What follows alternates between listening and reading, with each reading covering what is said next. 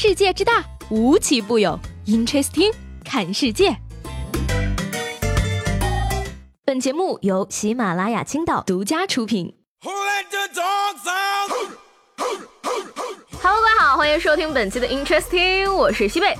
前两天呢，我去参加了一个同学聚会，发现呢，原来上学的时候非常聊得来的朋友们呢，毕业一段时间之后再见呢，好像就没有什么可以说的了。而且呢，我们大家都有同样的感受，就觉得吧，这个当代人毕业之后的状态呢，就是好朋友四散天涯，只在网上联系，慢慢的变成了网友。反而呢，是在网上认识的那些沙雕网友们，越聊越投机，千里迢迢相见恨晚，成为了更好的朋友。以前吧，这个网络上的人都是坏人，现在呢，网络上的朋友才是真朋友啊。所以说呢，我感觉吧，你们拥有一个我这样的隔着网线摸不到看。不着，但是听得见的沙雕网友还是很幸运的喽。最近呢，国外的一个跳伞运动员不带降落伞从七千六百二十米的高空跳下来，并且成功的着陆，创造了新的世界纪录。而落地的精度呢，也是媲美东风十五 C 导弹，可以说是非常的厉害。哎呀，不得不说呢，我隔着屏幕都觉得双脚发软。所以说呢，控制人口这方面呢，国外的确做的是真的不错。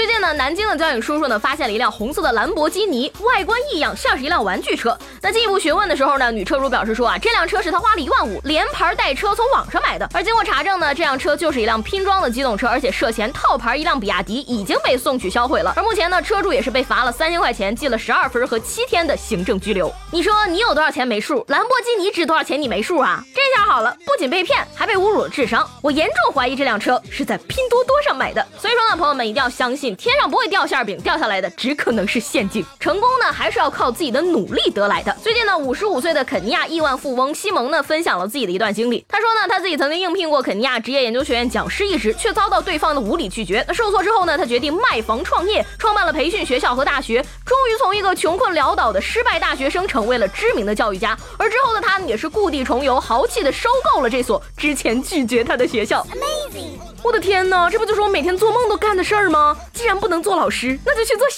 长啊！今天你对我爱答不理，明天我让你高攀不起的典型案例。所以说呢，还是古话说得好，使我有洛阳二顷田，安能配六国相印？接下来这位大姐呢，也是一位腰缠万贯的人物，只不过呢，她没有那么的幸运。说八月十四号呢，一名女子从深圳罗湖海关入境的时候呢，因为眼神闪躲被抽查，结果呢，金属探测门在检查她的时候呢，发出了刺耳的警报声。随后呢，工作人员在当事人的腰背部查获了用束腰包裹的十八 K 金项链六包，一共六百二十四条，重达三点五千克，涉案价值超过了八十九万元。大姐呀，是金子呢，到哪里都会发光的，不一定非得缠在腰上哈。你说这需要多大的腰力呀？也不怕闪了腰。最近呢，澳洲的一只绵羊成为了网红，因为呢，它为了逃避剃毛，躲到森林六年后呢，才被当地的农民发现。而六年没有剃毛的它呢，羊毛已经多到将整个身体包裹得严严实实，只露出一点小脑袋，如同一床行走的棉被。被抓到呢，仅仅是一个开端。后来呢，它剃羊毛的过程还被放在电视上直播，剃下的羊毛呢，足足有四十五斤重。你说你辛辛苦苦六年多，一夜回到解放前呀？本来就是不想被剃毛的，现在好了，全国人民一起看我剃毛，公开处刑，多丢羊啊！我现在呢，算是理解说为什么剃毛会不开心了，可能这就相当于我们被脱发支配的恐惧吧。你们人类几个意思？自己都拼命的留住头顶那几根头发，怎么到我这儿就要给我拼命的剃光了呢？可是我们也很无奈呀，毕竟人类进入了秃头时代，你这只羊也要随波逐流的。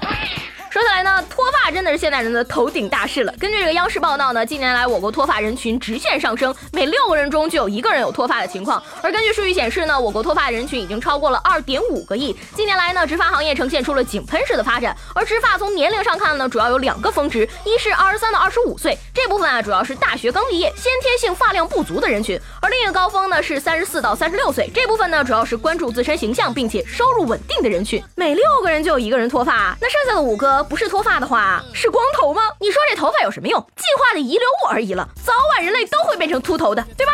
不过呢，既然脱发真的是当代青年人最大的通病，那以后大家都别再称自己是脱发少男少女了，请叫自己蒲公英好吗？八月二十五号呢，南宁某单位的学员在一高校进行培训，那学员也是投诉称说，培训期间呢，发现学校宿舍楼下的超市出售大量仿冒品，什么蓝日月亮洗衣液、舒肤专家沐浴露，并且呢，许多商品还高于超市的价格，而且呢，还有人表示说，用了沐浴露之后全身瘙痒。那目前呢，这家店面被举报之后呢，已经被关闭整顿了。蓝日月亮，你怎么不卖蓝月传奇沐浴露呢？或者说，喝了这瓶旺仔，忘了那个仔？同样是学校里发生的事儿，前两天呢，成都网警巡查执法通报说，针对网上出现的某高校学生偷拍女生裙底的情况，经查呢，罗某某在学校图书馆内用手机偷拍一名女生的裙底，目前呢，他已经被行政拘留五天。不是我说你大哥，你这智商拘你五天都算高看你一眼了，闪光灯都不会关的人还学人家偷拍，干件坏事还干得这么亮光闪闪的，这是服了你了呢。不过我寻思着，你说为什么那么多男的喜欢看女生打底裤呢？你喜欢看内裤，你去商场看呀，什么款式的没有？还不满足的话。不如报一个内衣设计专业学学喽。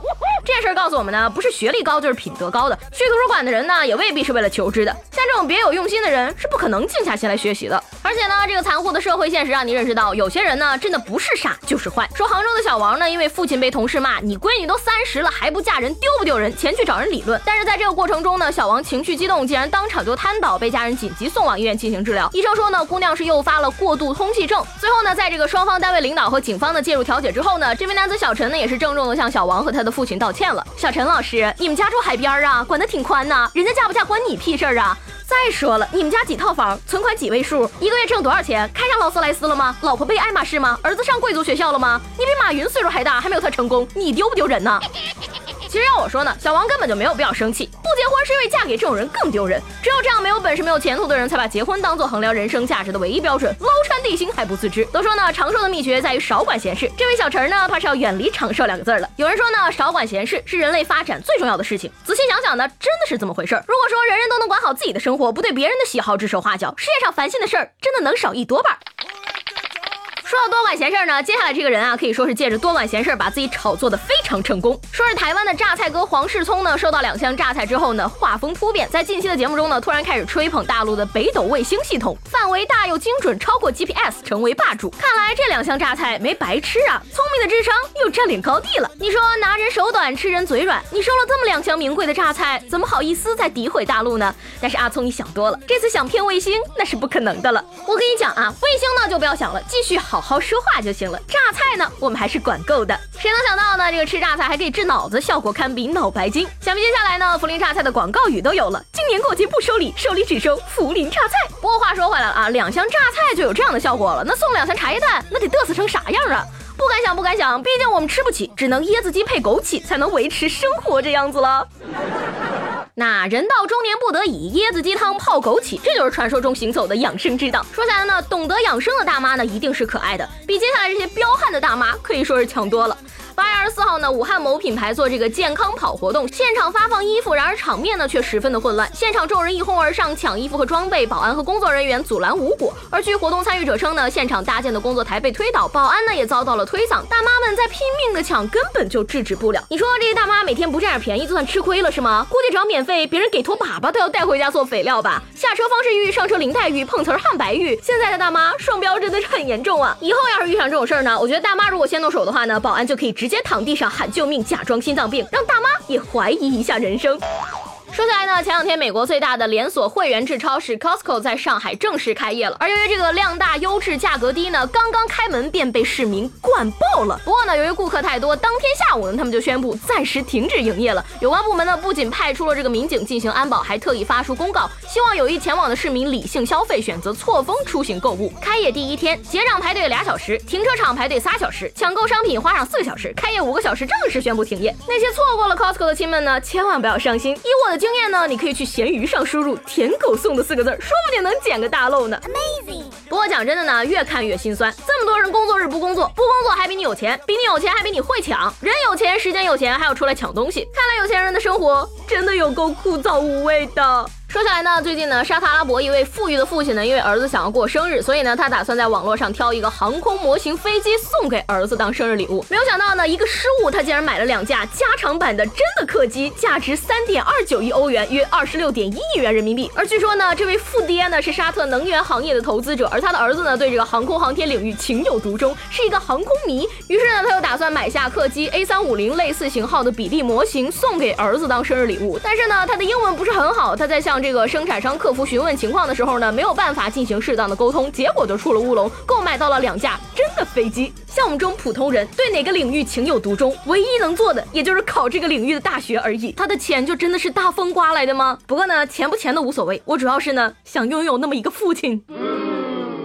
说到这个爹呢，重庆的一个村支书呢，为了给自己的儿子骗低保，竟然将儿子的身份证、户口本的出生日期呢，由一九八三年改为了一九五三年，比他自己还大了三岁。我管你叫哥，你管我叫爸，等等，这剧情是不是在哪儿见过呀？插句题外话啊，现在有些男人呢，真的让人很难懂。你说被十岁小姑娘叫叔叔，你们恨不得杀了他；可是被二十多岁女孩子叫爸爸，你们却开心的不得了。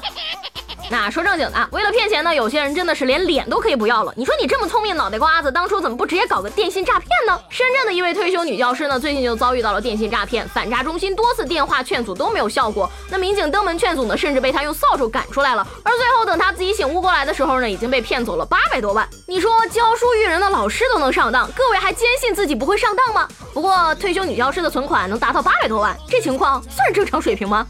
最近呢，烟台的一个高考生呢，超出了分数线一百多分，可是呢，他却选择了报考山东女子学院。据说呢，学校的男女比例是一比十，男孩的母亲坚持让孩子报考，理由是呢，男人一辈子找媳妇儿是第一大事儿。哎呀，果然是亲妈呀！这位小伙子找媳妇儿可以说是已经赢在起跑线上了呢。而八月二十七号呢，小伙也是正式到位于济南的这个山东女子学院报道了。他表示说呢，报考这所学校是经过深思熟虑的。当时这么说呢，主要是为了开玩笑。学校领导也说呢，他这个选择很有眼光。哎呀，我可真是受教了。我一直以为女子学院是只准女生报名入校的呀。不过小伙子，你别担心，女生多也不一定有对象，就怕四年之后回老家，妈，你看我的裙子好看吗？说归说，笑归笑。那现在呢？你觉得找媳妇儿比较重要？毕业之后呢？可能你就会发现，头发比女朋友还要重要。不过呢，如果说有机会再次进入大学的话，很多人肯定会希望碰到这样的食堂阿姨。最近呢，有网友爆料说，西北工业大学明德学院的食堂内呢，有一位衣着性感、穿着暴露的美女正在给军训的女生打饭，引发了网友的热议。